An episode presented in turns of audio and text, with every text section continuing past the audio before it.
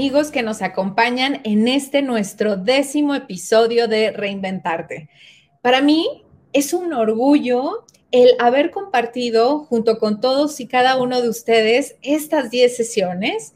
Y bueno, pues quiero que sepas que con esta sesión cerramos la primera temporada de Reinventarte. Así que espero que te haya gustado y por favor escríbeme en mis redes sociales qué temas quieres que tratemos en la siguiente temporada. Porque este es un espacio para reinventarnos todos, para, para justo cambiar nuestro paradigma negativo del trabajo y poder disfrutarlo, poder eh, considerarlo como una plataforma, como nuestro lienzo para hacer arte. Es por eso que los invito a reinventarse. Y pues bueno, en esta ocasión tengo una invitada muy, muy especial para celebrar ni más ni menos que la Semana Internacional de Felicidad en el Trabajo.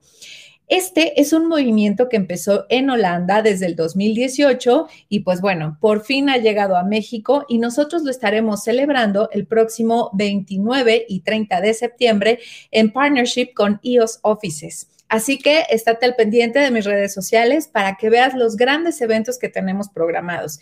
Y justo también por eso quise tener a nuestra invitada del día de, de hoy, ni más ni menos que mi querida amiga Lina Betancourt. Hola Noemí, hola a todos. Noemí, un placer estar aquí contigo nuevamente. Ay, muchas gracias, Lina. Y pues bueno, déjame contarle a nuestro auditorio, a nuestro público que nos acompaña, que, quiero presumirte, ¿eh? que tenemos también eh, personas que nos ven desde Galicia, desde España, desde Madrid, desde Barcelona, también en Latinoamérica. Entonces, afortunadamente ha tenido como mucha aceptación el podcast y muy en especial, pues quiero enviarle un besazo a Marian, que nos está viendo desde Orense, en Galicia. Entonces, pues bueno, eh, quiero, quiero platicarles a nuestro auditorio, pues ni más ni menos que eh, pues tu, gran eh, currículum como, como una gran empresaria que eres de una multinacional de Telco, que es Business to Business, durante 17 años Eres fundadora de Sensuka y Zen Business Warrior Academy, mentora y autora de best-selling, eh, bueno, de los libros que han sido un bestseller como The Secrets of the Zen Business Warrior y Millionaire Business Culture. El propósito de Lina y su pasión es ayudar a empresarios a transformar su negocio en una máquina bien engranada, ni más ni menos que de abundancia económica y felicidad disfrutando el día a día con un grupo de trabajo alineado y motivado. Su experiencia como empresaria construyendo una empresa de cero y siendo testigo de un crecimiento exponencial al 700%, luego de implementar la cultura organizacional conforme los tips que, vienen en el libro de Delivering Happiness de Tony Shea, que es el fundador de eh, la empresa Delivering Happiness, de la cual pues yo tengo el honor de ser cofundadora y CEO aquí en México. Y pues bueno, Lina vive en Miami, ella es colombiana, vive en Miami con su esposo, sus dos hijos y su gatita Lily, rodeada de la naturaleza que ama. Así que mm, que seas muy bienvenida, mi querida eh, Lina, y muchas gracias nuevamente por estar en este espacio con nosotros. Pues qué maravilla, mil gracias por esa introducción. Eh, la verdad, estaba súper excited de estar aquí conversando contigo. Eh, como bien acabaste de mencionar, mi tema y lo que más me apasiona es el tema de la felicidad en este mundo empresarial. Y Tony Hayes fue la persona que en el 2010 cambió no solamente mi vida, sino la de muchas, muchas personas que han, eh, que están, que han pasado por nuestra empresa. Y eso, como tú sabes, no solamente los colaboradores, sino los clientes, los proveedores, y así va uno ampliando como esos círculos de influencia. Y estar aquí conversando contigo, que manejas directamente y has manejado durante tantos años el tema de Delivering Happiness, para mí es muy cercano al corazón. De verdad que gracias por tenerme acá. Es un placer que podamos conversar de estos temas que a, los a las dos nos apasionan. Así es, así es. Y sobre todo, queridos amigos del, auditorio, pues quiero comentarles que yo, Alina, tuve la oportunidad de, conocerla desde hace como un añito y medio, más o menos, cuando empezó la pandemia, porque tuvo a bien presentarnos eh, nuestra querida amiga en común, Ángela Kohler, que también ya participó aquí en, el podcast. Y, y, bueno, son, Lina para mí es una persona mágica. O sea, de verdad que hay pocas personas que, te revitalizan, que te dan energía cuando hablas con ellas, que te devuelven la inspiración, ¿no? Entonces, Lina es una persona de la cual yo agradezco cada vez que platico con ella, porque siempre acabo como con un subidón de energía maravilloso y ya lo verán ustedes, ¿eh? que no verán que van a quedar súper energizados. Entonces, pues vamos a...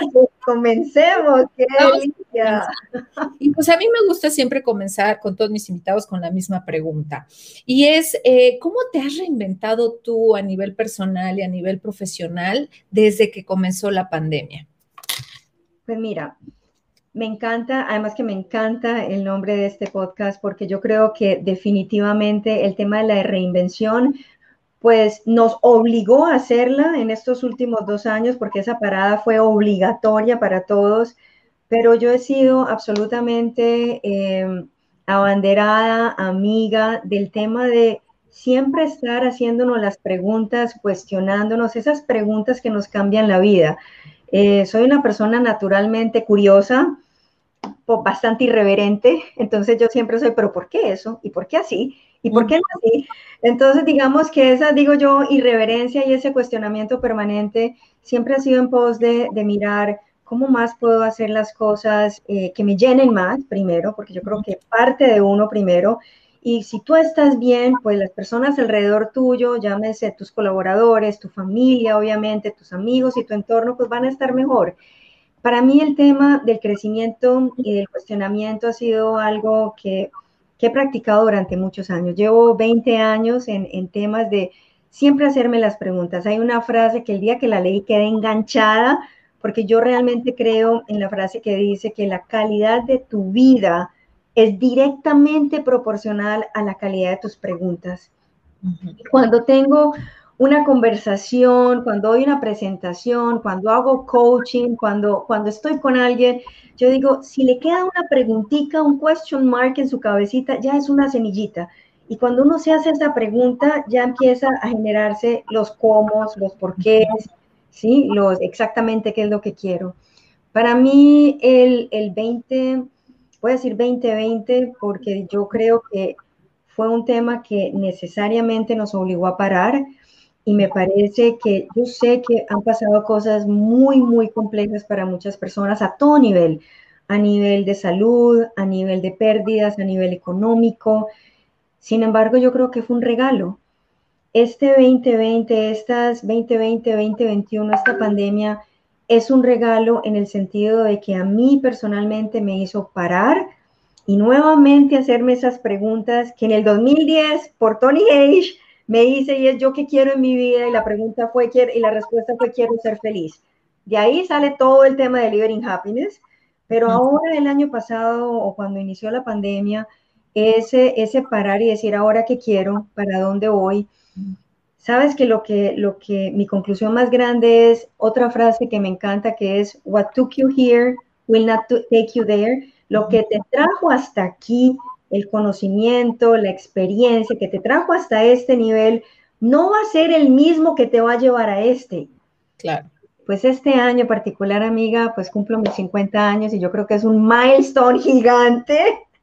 Entonces también dije, ok, vamos a preguntarnos nuevamente, como me pregunté a mis 40, ahora 50, ¿qué sigue? ¿Y sabes qué aprendí? A no caminar más rápido, a no trabajar tan duro, y eso que ya le había bajado, todo este tema de la felicidad tiene que ver con la calidad de vida, pero realmente fue un momento de aprender a alinearme más, a disfrutar más. Si la pandemia hizo que paráramos, si hizo que yo pudiera tomarme un cafecito a las 10 de la mañana aquí afuera en mi patio y antes de pronto por mis actividades no lo, no lo podía hacer, a realmente disfrutar esos momentos que fueron obligatorios y de eso pensar otro segundo aprendizaje. Para mí fue parar, un una pausa, una, un, desaceleramiento, que no quiere decir nada con no seguir trabajando y luchando por lo que uno quiere, pero ella a otro ritmo y de otra forma. Sí. Y la segunda, para mí vital, es realmente confiar. Y aquí sí ya tengo que hablar de confiar en el universo, de confiar en Dios y de confiar que todo está bien. y que no importa lo que nos está pasando en cualquier aspecto de nuestras vidas, todo está bien y todo tiene una razón de ser. Decirlo fácil, vivirlo, cuando estás en un momento complicado uno dice, pero miércoles no, me quedé sin trabajo, perdí un cliente, o tengo mis padres o familiares, o yo misma en temas de salud es complejo, pero yo creo que, el, el, pensar que todo está bien y que no estamos solos y que siempre estamos acompañados y que las cosas pasan por una razón, creo que es un gran regalo que nos tiene que traer la pandemia. Para mí ah, fue indudablemente. Sí, definitivamente. O sea, nosotros primero tenemos que estar listos nosotros, que estar bien nosotros, porque nadie puede dar lo que no tiene. Entonces, eh, como, como el oxígeno, ¿no? Que tanto nos, nos dicen eh, las azafatas eh, en, en, los vuelos, ¿no? Primero póngaselo usted y luego a su familiar. O sea, primero necesitas estar bien tú para después poder ayudar a los demás. Entonces, el, caso de éxito de tu empresa, Lina, es, es, impresionante, ¿no? Y sobre todo el hecho de que, de que lo hayas, o sea, o de que esté basado todo, ese conocimiento en, en pues lo que, lo que se predica en Delivering Happiness, en, en el utilizar la felicidad como modelo de negocio. Eh, o sea, para mí es, una joya el, el poder eh, tenerte aquí para que nos cuentes de primera mano y, que el resto de, empresarios sepan que sí se puede y que, y que el hecho de mostrar vulnerabilidad o el hecho de, hablar de emociones y de sentimientos está bien y es correcto y es lo normal. O sea, no es, no te, no te van a hacer menos como líder o no te van a creer un, un, líder débil si empiezas a hablar de emociones y de sentimientos, ¿no? O a preocuparte de forma genuina por las personas. Absolutamente. Entonces, Lina, ¿por qué hablar de felicidad como CEO? Sabes que así seas eh, CEO o seas empresario, dueño de tu empresa, o seas la gerente, el gerente de recursos humanos, para mí el tema de felicidad, primero que todo, parte de una intención muy personal, muy. Primero, como decíamos, primero tiene que estar bien uno. Y esa intención, eh, esa intención de decir, ok, yo personalmente, si soy el dueño de esta empresa, yo quiero ser feliz. Y lo que yo siempre digo, no los 15 días de vacaciones, no el fin de semana, no mm. mucho menos cuando me retire hoy, mis 8 horas al día o 10 o 4, lo que sea que trabajemos hoy. Y eso fue lo que en su momento como empresaria, porque es el mundo en el que yo me muevo y puedo hablar de ella, yo sí dije con mi esposo, eh, yo quiero ser feliz hoy. Entonces ahí viene la, segunda pregunta, es, ese querer es el qué, y ya después cuando uno dice eso es lo que yo quiero, pues los cómo se empiezan a alinear. Cuando decimos ese cómo, y es cómo en esta empresa, y ojo, estamos hablando del 2010, cuando sale el libro de Tony Hayes, que felicidad no estaba de moda. No. No estaba de moda. La gente te decía, ay, qué cute, qué bonito, felicidad, y eso cómo se mide, cómo se come, y entonces, ¿qué? O sea, cuando tú no vas a volver a, voy a decir como decían mis amigos, tú sabes, no vas a volver a echar a nadie, o sea, el que, el que no cumpla con sus, con sus roles, con sus, con sus funciones, entonces todo el mundo feliz y yo, así no es. Es un tema primero de uno querer, tener la intención y luego encontrar la forma de volverlo sistemático.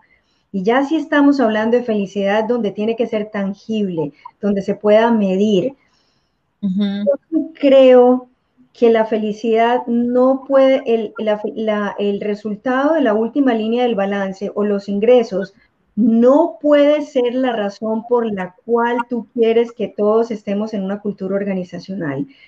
Queremos estar en una cultura organizacional porque queremos sentirnos bien, queremos trabajar a gusto, queremos tener amigos en el trabajo, big news, para las empresas o, por ejemplo, la cultura americana, que mm, posiblemente eso está cambiando, pero esa cultura donde oíamos las películas, obviamente estamos hablando de hace un par de años, it's all business. No, it's not all business.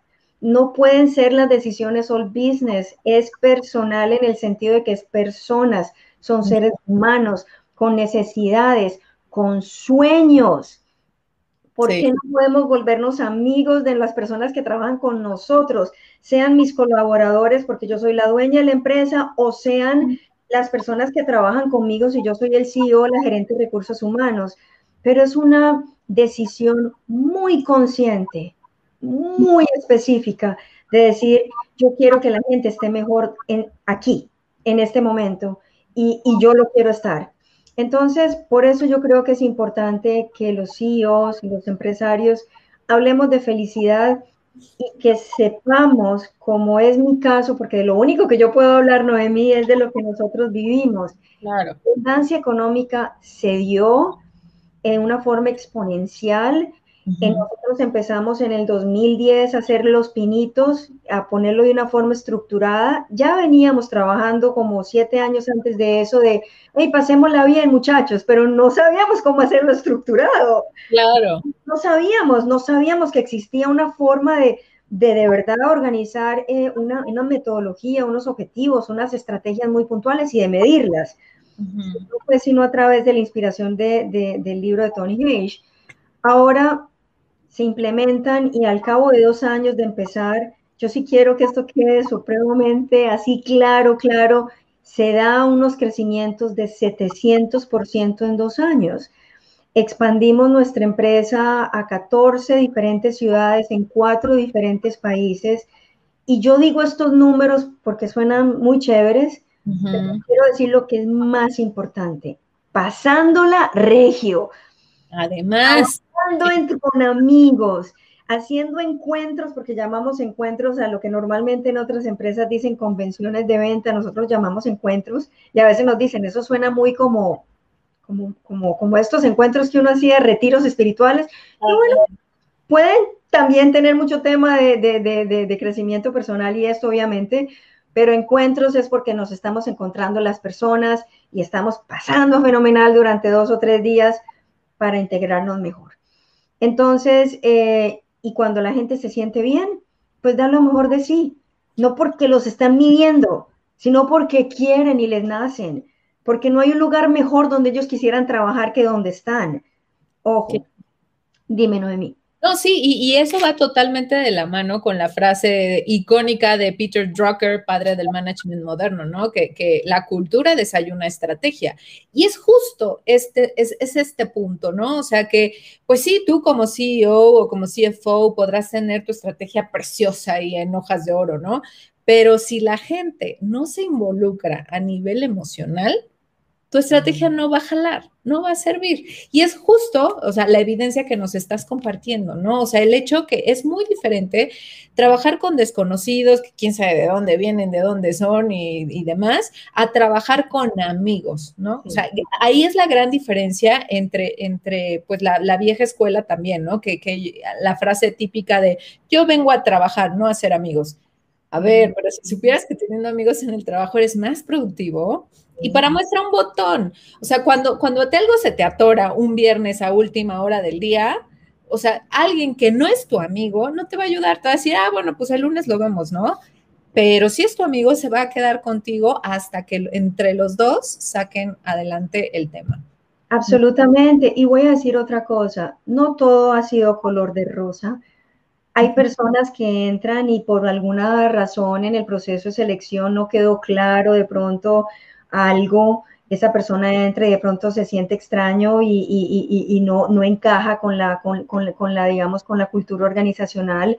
Eso puede pasar. O hay personas que de pronto me han roto el corazoncito cuando uno dice, hombre, ¿cómo pudiste?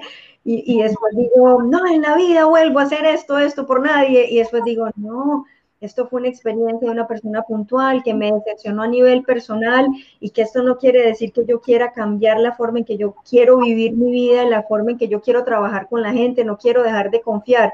Lo que quiero decir es que estamos hablando de felicidad, eso es una emoción. Tú bien hablas de vulnerabilidad. Estamos hablando de personas. Lo más complicado de una empresa son las relaciones personales. No es el tema de hacer un producto, no es el tema de vender, no es el tema de desarrollar sistemas de información, es el manejo de la gente. Es lo más difícil que hay y no te enseñan y a veces a trancazos uno aprende. Y cuando uno abre el corazón y dice, genuinamente quiero que trabajemos rico, pues no todo el mundo se camina como uno esperaría, como, ay, no, todos van a estar felices. No, no es así. Pero uno no puede perder fe ni confianza en que eso es lo que yo quiero. Yo, Lina Betancourt, quiero ser feliz en mi día a día laboral y yo quiero generar este ambiente para que las personas, ¿cómo se traduce la felicidad? En Aló, en nuestra empresa, hay una sola palabra, es la sombrilla de lo que nosotros decimos la felicidad, viene el libro de Tony Hayes, que es felicidad es igual a progreso. Y esa ha sido nuestra estrategia durante 17 años. Y ahí es donde decimos, ¿cómo? Es crecimiento personal, crecimiento profesional y crecimiento financiero. Esos son nuestros tres grandes objetivos. Y durante todo este tiempo le cambiamos un poquito el color, pero la sombrilla siempre es progreso. Siempre es enmarcado por eso. Entonces, eh, eh, eh, en ese sentido es como nosotros interpretamos qué significa la felicidad. ¿sí? Así es como nosotros lo interpretamos. Y como tú bien sabes, hay muchas herramientas que son las que tu empresa lleva a cabo para poder medir de una forma rigurosa y científica todas las cosas que estamos aquí hablando, que a veces pueden sonar un poco soft, que al final del día no lo son.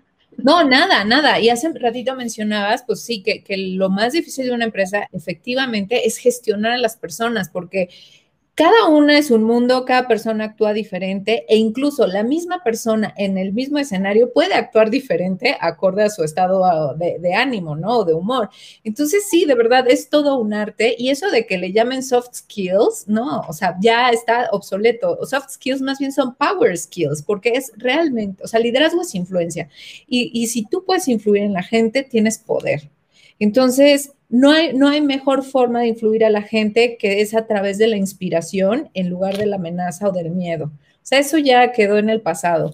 Y, y entonces, Lina, ¿cómo, cómo fue que, que, reaccionaron los miembros del board, tus accionistas, tus socios, cuando, cuando les planteaste el, utilizar la felicidad como modelo de negocio? Y como bien decías, o sea, hace en el 2010 que fue escrito el libro de Delivering Happiness, o sea, muchos empresarios todavía pues le salían ronchas, ¿no? Si hablabas de felicidad. Entonces, pues tú esa manera de este tema, o sea, ¿cómo, me quiero, me quiero imaginar esa reunión de que te vieron así como, ¿y qué le pasa, no? ¿Cómo, cómo es tú? Pues mira, te voy a contar. Em, de alguna forma, nuestra empresa, los, los dos dueños de esta empresa somos mi esposo y yo.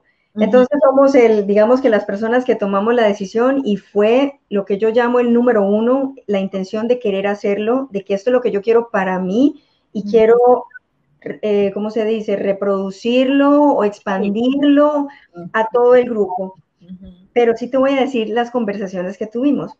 Lo decidimos, eh, fue muy chévere cuando arrancamos, dijimos, bueno, y tú sabes como cuando uno coge y quiere ah, decorar una casa, entonces tú empiezas con la parte como de afuera, pintar la casa, ¿sí? Entonces en ese sentido al principio fue muy fácil, no, mira, vamos a, a definir eh, un eslogan. Entonces, el eslogan de nuestra empresa es A Business with Soul, una empresa con alma. Y luego vamos a tener una mascota. Y entonces fue un chimpancé, que porque es inteligente, es gregario, es con, amigable, es recursivo, es curioso y se va a llamar Joy Com.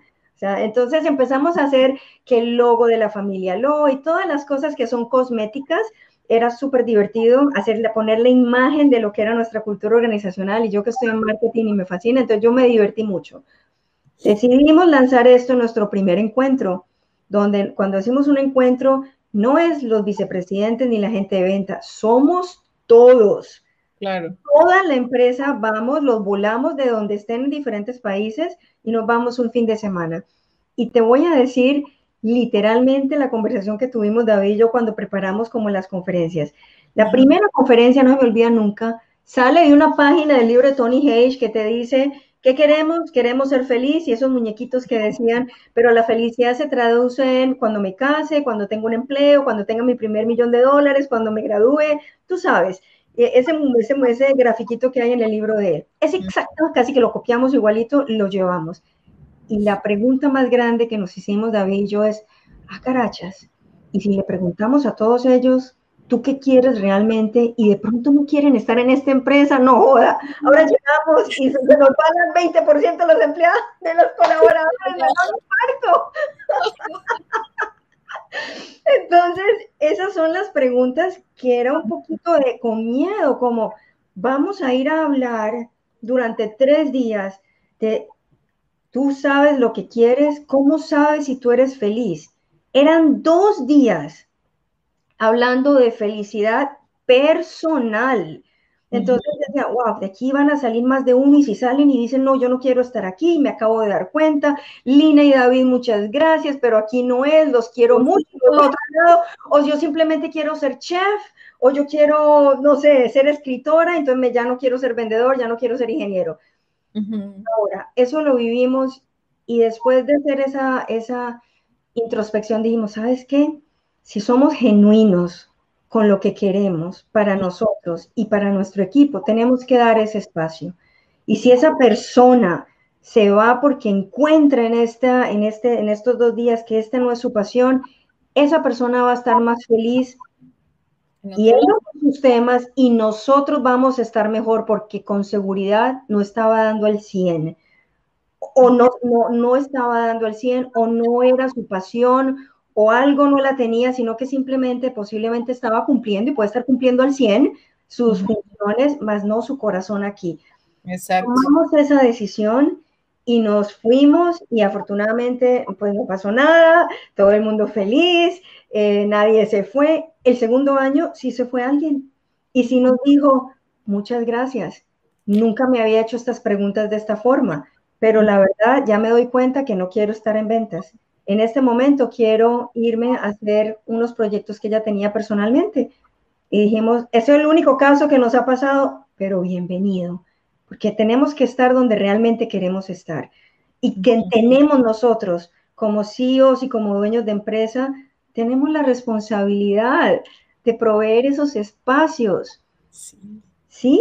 No, no, es que está, está increíble. O sea, todo lo que comentas es música para mis oídos, porque de verdad, eh, lo que sí, sí, la pandemia ha traído cosas buenas que son difíciles de encontrar, pero sí las ha traído. Y como bien decías, ¿no? O sea, parte de lo que nos ha ayudado es a, esta nueva metaconciencia colectiva, que es ver el impacto que tenemos en los demás.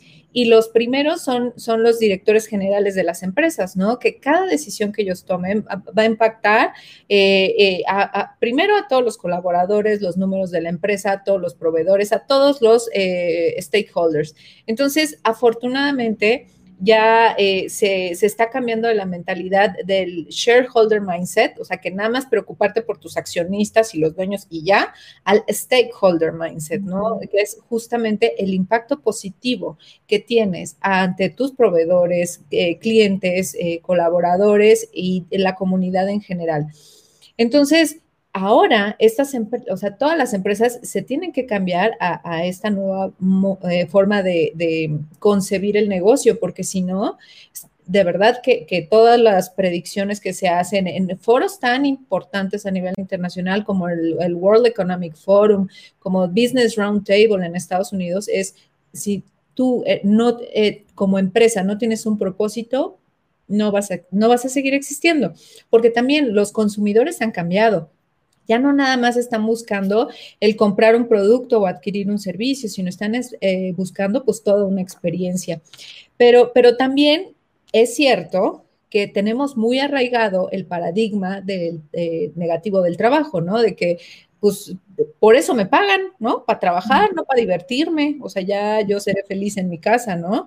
Y, pues el trabajo debe ser malo, debo de sufrir en el trabajo porque si no quiere decir que no le estoy echando ganas. Entonces también nosotros como colaboradores muchas veces cuando nos plantean estas oportunidades es así como de, ah caray, ¿dónde está la cámara escondida, la broma? Sí, me estás haciendo acordar de eso. Ajá, entonces como fue con tus colaboradores, ¿no? Que es como de, ¿cómo? ¿Cómo que felicito?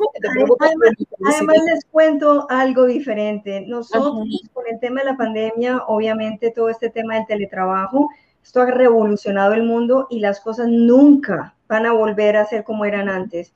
Las empresas se dieron cuenta que sí se puede trabajar, trabajar teletrabajo, se dieron cuenta que es para muchas personas un beneficio adicional y para quienes estuvieron en su casa con sus hijos o padres mayores o lo que sea cuidándolos, también se dieron cuenta que no quieren volver a la oficina.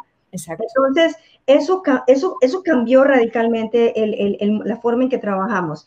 Nosotros llevamos trabajando teletrabajo 18 años, desde que iniciamos, el 100% de nuestra empresa ha estado en teletrabajo toda la vida. Al principio, tengo que decir, era un tema económico. Cuando llegamos a vender a grandes clientes, que nuestro, nuestra cartera de clientes, por ejemplo, llegamos al banco más grande en Colombia y teníamos un producto fenomenal, pero cuando llegamos allá mega pequeñitos con una oferta de valor muy buena, lo primero que nos dijeron fue, nos gusta, pero ustedes tienen que tener presencia en Bogotá, Cali, Medellín, Bogotá, Medellín, Cali, Barranquilla, Cartagena, Pereira y Manizales, siete ciudades al mismo tiempo. Y ay Dios, pues ahora para pagar siete locales y contratar gente, y aquí es donde viene el tema de que nunca hay problemas de recursos, sino de recursividad. Entonces dijimos, imaginación, recursividad. Entonces yo dije, pues eh, nos sentamos con David, yo dije, bueno, listo, están diciendo presencia, eso no quiere decir ladrillos. Yo puedo tener una persona, un ingeniero y un vendedor en cada ciudad, arranquemos. Y así arrancamos teletrabajo. Con una oportunidad de negocios, cuando llegamos al banco a decirle, estamos listos en las siete ciudades, obviamente nos demoramos un, par de meses, uno o dos meses, contratando, pero no tuvimos que tener una oficina, siete oficinas de ladrillo que nos hubieran, seguramente nos hubiera afectado económicamente en ese momento. A lo que voy es que ahora que me, me hiciste recordar y es, imagínate, estamos hablando de una empresa pequeña que, y nuestra competencia es normalmente Telefónica, Telmex y nosotros, o sea, son los grandes del mercado y nosotros. Entonces, estamos hablando de, cuando estamos, yo personalmente hacía muchas de las entrevistas al principio hasta que contraté directora de que me ayudara a seleccionar, pero por muchos años lo hice y yo me acuerdo eh, como respirando y centrándome en cómo íbamos a conversar, cómo iba a vender la empresa, obviamente, y era un tema de, mira, estamos en teletrabajo, entonces decían, teletrabajo, no existe una empresa, pero nuestra cultura organizacional basada en la felicidad, hacemos eso, entonces eran como, momentico, no existe empresa, entre comillas, están hablando de felicidad, ¿qué, ¿de qué me están hablando? Y a veces era, era como, ustedes son como rarísimos. Y, y, no me creían. Es más, personas que entraban acá y decían, pues, ¿qué es lo peor que me pueden decir? Que a los 15 días no me pagan.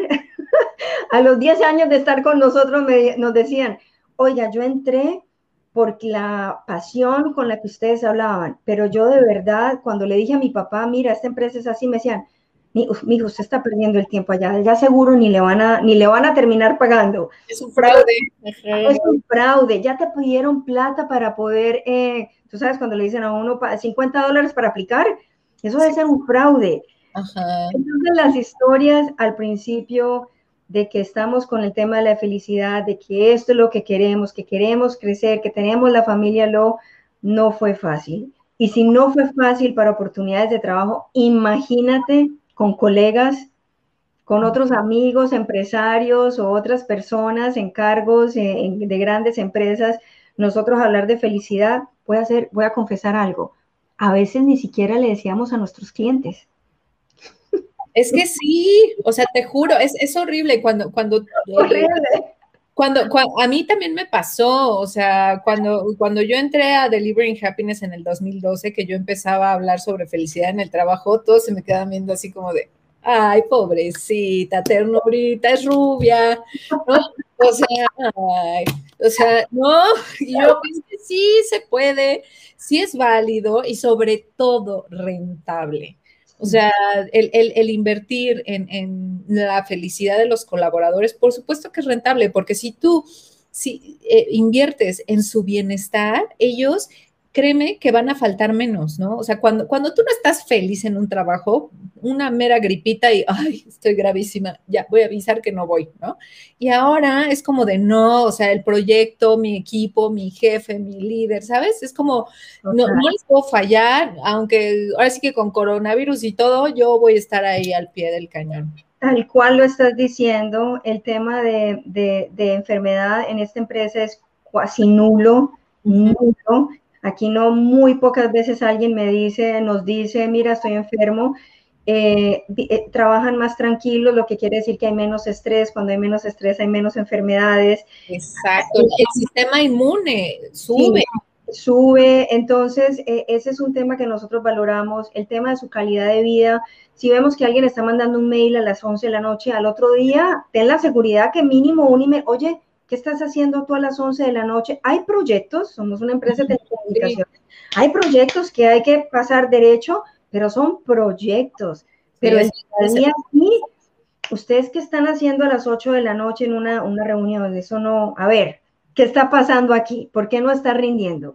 Entonces, entonces eh, es una, eh, también quiero decir algo, es una, es una cultura de puertas abiertas, donde claro que existe, tenemos un organigrama circular, de alguna forma eh, existen obviamente, mira, este es mi jefe, mi colaborador y todo, un grupo de trabajo, pero aquí no existe ni doctoritis, en Colombia decimos doctor, cuando es el, el doctor fulanito de tal, no sé en México, pero que el doctor es como el presidente de la empresa, aquí eso no existe, eh, aquí es, una organización muy totalmente plana en la forma en que nos tratamos, en la forma en que nos hablamos, en la forma en que conversamos.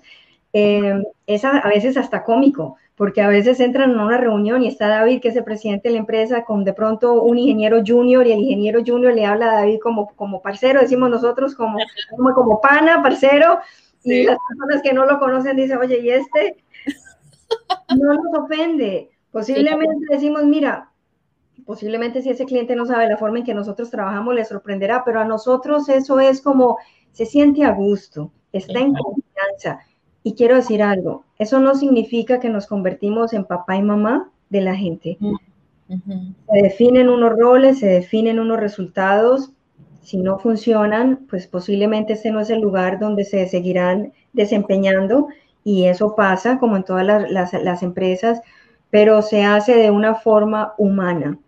Se da la retroalimentación. Aquí no hay sorpresas malucas, no hay expectativas que no se cumplan, no hay cuentos raros y sobre todas las cosas hay algo que, eso sí es una, un sello muy particular de, de, de David, que es CEO y es mi palabra es ley en el sentido de que yo no necesito haber firmado un contrato con un cliente o contigo o con nadie para cumplir lo que yo estoy diciendo. Y esa transparencia, que es uno de los valores que maneja, se maneja en Delivering Happiness de Tony Hayes, esa transparencia de hablar con la verdad, así seamos nosotros los que tuvimos, eh, metimos las patas de decirle al cliente nos equivocamos, que a veces es más fácil, venga, una mentirita blanca. No, aquí no hay mentiritas blancas, aquí hay transparencia. ¿Por qué? porque debemos ser coherentes. Y ese sí es el rol de un CEO. Ese para mí es el número uno. Responsabilidad de un CEO es la coherencia. Si no hay coherencia, no hay nada. Si no hay una coherencia de lo que uno piensa, lo que uno siente con lo que uno piensa, con lo que uno dice en temas de, de delivering happiness, no hay nada. Es un checklist si tú dices, ah, está de moda, vamos a hablar de por qué están diciendo que vamos a producir el 30% más, porque están diciendo que la rotación se va a bajar un 25%, porque todos esos indicadores existen y, viene alguien, un presidente, y dice, listo, yo quiero hacer eso y se lo entrega a la de recursos humanos y dice, mira, tienes un checklist, ve, implementalo. Señores, así no funciona. Sí, no, no, y, nosotros eh, estamos convencidos de que para tener una cultura exitosa, los colaboradores de verdad piden este, tres cosas, ¿no? La primera, claridad, ¿no? ¿Qué es lo que quieres de mí? ¿En qué te puedo ayudar yo? ¿Cómo te puedo aportar valor? Después, congruencia, como bien lo acabas de decir, ¿no? O sea, si uno, o sea, si nuestros valores eh, dicen, nos importan las personas o las personas son primero, cúmplelo, pero cúmplelo para todos, no nada más para los clientes, ¿no? O sea, también para tus colaboradores, para tus proveedores, o sea, cúmplelo cabalmente. Y la tercera es, si no me motivas, por lo menos no me desmotives, ¿no? O sea, la verdad, o sea, eh, o sea y, sobre todo el, que todas las personas lo que, lo que buscan es, es ser eh, o estar satisfechos en su trabajo, ¿no? Porque pues es lógico, pasamos más de la mitad de, nuestra vida trabajando y, y más del tiempo despierto durante el día. Entonces, oye, todavía no se comprueba que, hay vida después de la muerte o que hay reencarnación, ¿no? Entonces, por lo pronto sabemos y tenemos de cierto que la vida es una y, hay que disfrutarla. Y entonces, Lina, cuéntanos, o sea, yo sé que todo, no todo fue miel sobre hojuelas, ¿cuáles pudieron ser como algunas barreras que te enfrentaste al implementar este tipo de cultura? Em, mira, yo creo que tenemos la gran bendición de que cuando llegamos a contar fue muy bien recibido porque empíricamente ya veníamos hablando de una palabrita que la, la seguimos manteniendo en nuestro léxico y es disfrutar. Es más, te cuento otra anécdota. Cuando me acuerdo que alguna vez contratamos a, en ese momento me parecía un señorazo y ya llegué a esa edad, él tenía 52 años y David y yo teníamos, no sé, no habíamos llegado a los 40, entonces a mí ya me parecía un señorazo. Y lo contratamos como uno de los vicepresidentes de nuestra división de ciberseguridad porque era un tipo con toda la experiencia, todos los contactos, venía de Verizon en Venezuela, bueno, tú sabes, una hoja de vida magnífica y un tipo que lo veíamos de pelo blanco y decíamos, pues qué rico también traer a alguien que mayor que nosotros, más de 10 años mayor que nosotros, con esa, con esa experiencia, como un padrino grande, ¿sabes? Entonces, no se me olvida que nosotros tenemos eh, una, nuestra, primer, nuestra primera etapa de, de, inducción y capacitación, son 15 días muy intensos, y entonces él pasó por los 15 días, no importa si iba a ser el vicepresidente, igual tenía que pasar por los 15 días por todo.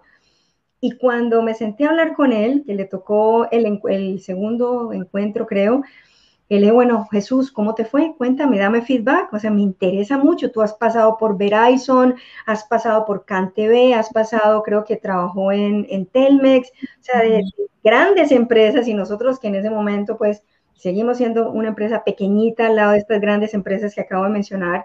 Cuéntame, dame feedback. Y me dice, mira, Lina, te voy a decir lo que más me sorprendió. Y no, no llevábamos sino dos años en el tema de Living Happiness, íbamos para el segundo encuentro. Lo que más me sorprendió fue que con el 90% de las personas que hablé en 15 días, que fueron muchas, todas me dijeron lo mismo con la misma palabra. Oye Jesús, aquí a veces se trabaja bastante, especialmente en los proyectos, pero lo disfrutamos. Es esa palabra de disfrute se lo oí a todos, lo disfrutamos. Eh, aquí se hacen cosas para disfrutar el momento, se hacen cosas para disfrutar una reunión, se hace la bromita, se hace la guachapanguita, sí, la, o sea, aquí disfrutamos hasta cuando estamos trabajando, siempre hay algo que Lina y David están siempre hablando de cómo disfrutar el momento. Entonces, a mí, yo me acuerdo que ese día se me bajaban, casi que se me bajaban las lágrimas. Yo, ¿en serio? Y yo, a mí nadie me había dicho eso nunca me dice, pues quiero decirte que tienes un grupo de trabajo extraordinario y que no sé qué han hecho ustedes, pero ese mensaje ha calado, calado, calado. Entonces, ese, ese, ese para mí ha sido de gran satisfacción. ¿Qué pasa, como me estabas preguntando, cuál ha sido como esos temas que no han entrado fácil? Cuando entra una persona nueva, tan bonito, como que no sé. Aquí tiene truco, esto tiene truco. Sí, eso tan bonito como, entonces hay como esa desconfianza al principio y entonces no, no, de pronto están más de observadores y se van dando cuenta que las cosas tal cual las dijimos en la entrevista, así ponemos todo nuestro corazón para que sea. Entonces, digamos que eso ha sido el, el proceso de algunas personas cuando entran. Em, una cosa que sí que tengo que mencionar, eh, pero muy como, tú sabes que, que, todo, casi todo tiene un doble filo. El tema de manejar las cosas con como mucho del corazón, mucho de venga, vamos, si hay algo que nos está haciendo bien, venga, vamos a revisar, vamos a construir, vamos a mejorar, eso a veces, el doble filo de eso es que en nuestra experiencia un par de veces, más de un par de veces, hemos dejado que eso avance y posiblemente una persona no debía estar con nosotros después de ocho meses de no resultados y nosotros con el convencimiento de, venga, vamos, ¿en qué te ayudo? Algo más y posiblemente identificar que esa persona si no, da, si si no da los resultados esperados en ocho meses es porque no le está haciendo clic aquí entonces, el, doble filo de eso es identificar muy bien cuando una persona realmente le hace clic lo que hace. Le hace clic lo, que hace. Y ese ha sido un poco el doble filo de este tema. Eh, no es dar segundas, terceras y cuartas oportunidades, sino saber muy bien, identificar muy claramente cuando una persona realmente está haciendo lo que más le fascina, lo que más le gusta, o cuando simplemente está rodando. Eso es, yo creo que, uno de los temas de, de aprendizaje para mí personalmente. Wow, wow. No, es que, es que de verdad, este, justo eh, en mi pasado como abogada laboralista, pues sí, yo empecé despidiendo a muchísima gente, ¿no? Entonces, eh, a mí me llegaron a preguntar, algunos amigos me dijeron, pero es que de verdad puedes dormir tranquila al despedir a la gente, o sea, les estás quitando oportunidades. Y yo, perdón, pero yo ni doy ni quito oportunidades, yo nada más hago un proceso de, sobre todo con las personas que ya no están a gusto.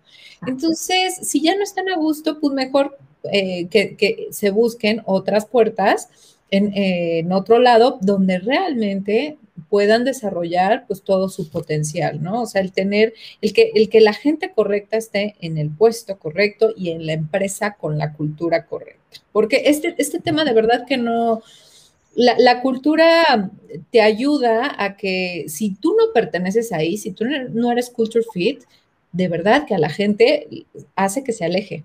O sea, porque la cultura gana todo, ¿no? Gana. Así Así es, pero, pero a veces en, la dificultad a veces, un par de veces para mí personalmente ha sido este tema de, ven, yo te ayudo, pero si aquí, aquí, aquí trabajamos rico, aquí hacemos, hacemos esto y hacemos, entonces yo a veces yo me llenaba como de temas de, ven, vamos a tratar de salir adelante. a veces no, no es el fit, no es lo que quieren hacer o no, no es. Entonces yo creo que hay que identificar muy bien dónde esa persona puede estar mejor, que posiblemente no es aquí.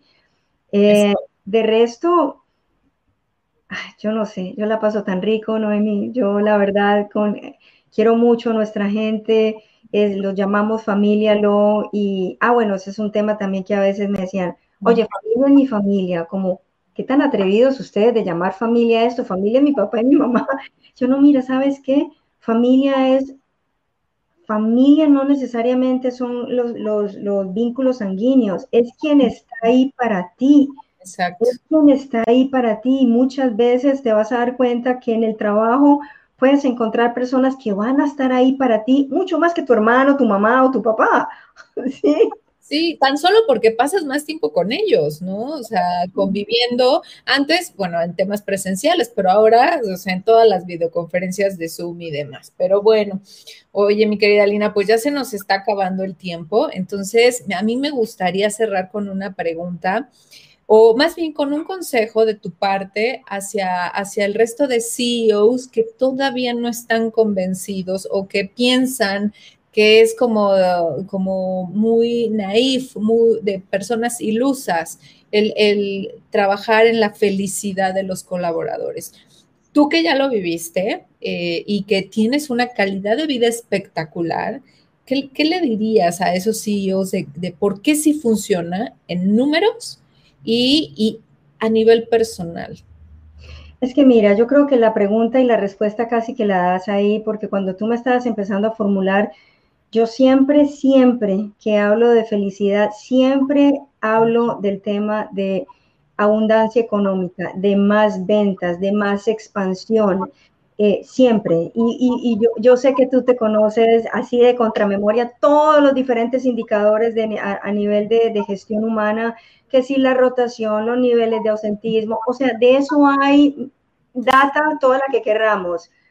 Pero digamos que ya hablando precisamente y exactamente de la última línea del balance, sí funciona, sí funciona. Y quiero decir otra cosa, dos cosas. La primera, no se tienen que tener mil empleados, ni 500, ni 100, ni 50 pueden haber dos, tres personas para empezar a definir cómo quieres vivir tu día a día, tu trabajo, cómo quieres eh, relacionarte en tu día a día con las personas que trabajan contigo. Entonces ya estamos hablando de cultura organizacional. Eso suena muy grande, pero es realmente un tema mucho más sencillo de decir, necesito eh, una directora de, de gestión humana para que... No, no, no es tan complejo, no lo es.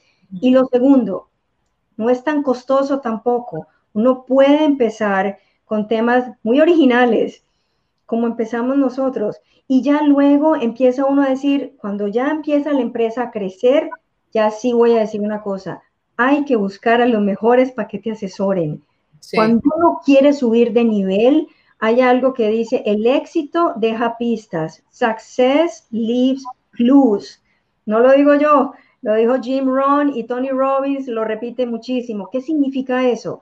Tú quieres tener una empresa, si eres empresario que venda millones de dólares, uno, diez, veinte, cien. ¿Qué hacen las empresas que, que venden esto? ¿A quién han contratado? ¿De quién se asesoran? Entonces, ese primer escalón, ok, hagámoslo empíricamente del corazón y eso va a dar resultados, pero asesorémonos de quien nos puede ayudar, asesorémonos de quien ya lo ha hecho, hagamos benchmarking, no reinventemos la rueda. ¿Saben por qué? Porque toma tiempo. Y no hay nada más costoso que el tiempo. Adicionalmente, eso toma otra cosa. Los niveles de, de, tolerancia y de determinación, cuando empiezas a hacer algo y no estás seguro de lo que estás haciendo y de pronto te equivocas y, y pasa algo, entonces uno no sabe para dónde coger.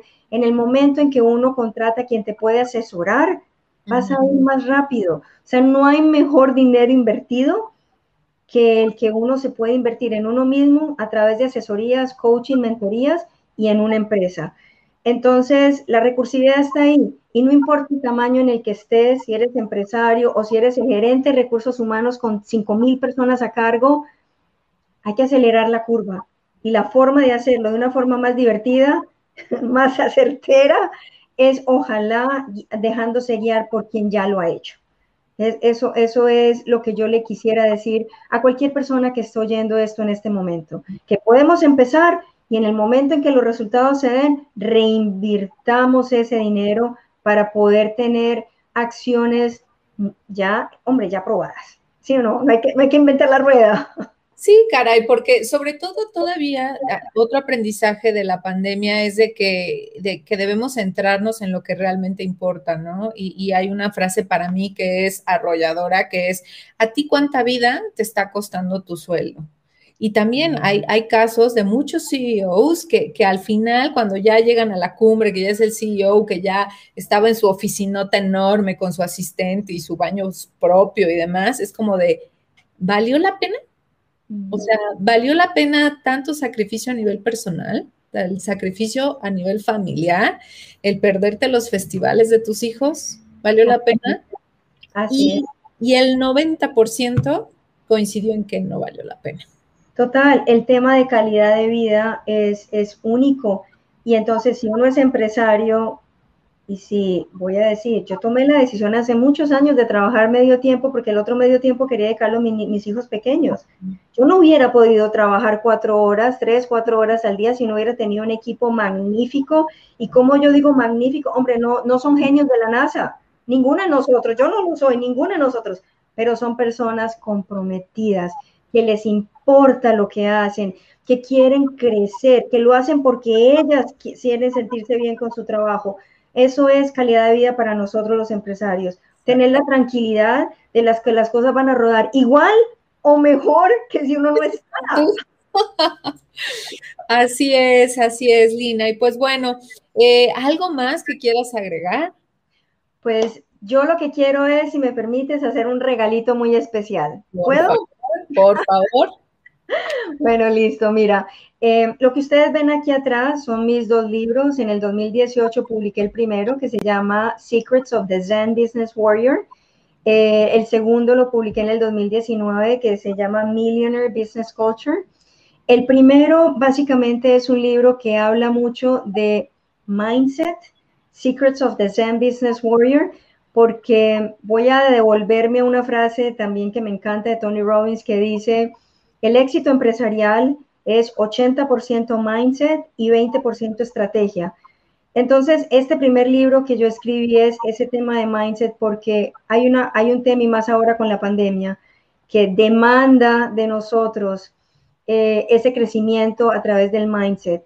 Entonces, este primer libro es todo, son siete pasos que tienen que ver con mindset, pero ojo, aplicado de forma práctica a nuestra empresa.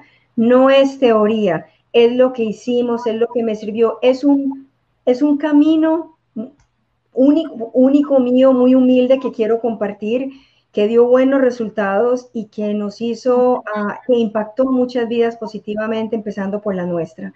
Entonces yo les quiero regalar aquí hoy por a ustedes por estar acá y porque quiero honrarlos. Si ustedes están aquí es porque están buscando respuestas a preguntas que ya tienen, porque están buscando crecer. Y en esa respuesta y en esa búsqueda de respuesta les quiero regalar con este link que ya puso aquí Noemí. Eh, pueden descargar mi libro sin ningún costo. Es zen.linabetancourt.com slash book.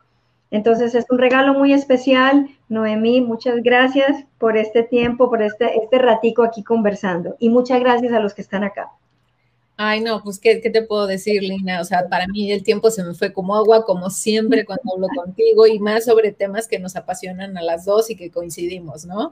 Entonces, eh, de verdad, muchísimas gracias, Lina, y, a todas las personas que nos acompañaron en directo o que nos van o que nos están viendo en diferido, muchas gracias por, por estar con nosotros. Y como les comentaba al principio, con este capítulo número 10 cerramos la primera temporada de Reinventarte. Así que, eh, por favor, estén al pendiente de, mis redes sociales para que vean eh, de qué, cómo va a ser y cuándo empieza la nueva temporada de Reinventarte, así como los eventos que vamos a tener los próximos miércoles y jueves, 29 eh, y 30 de septiembre, para seguir celebrando la Semana Internacional de la Felicidad en el Trabajo. Así que muchas gracias a todos. Un beso, nos vemos pronto. Chao, chao, besos. Bye-bye. Bye.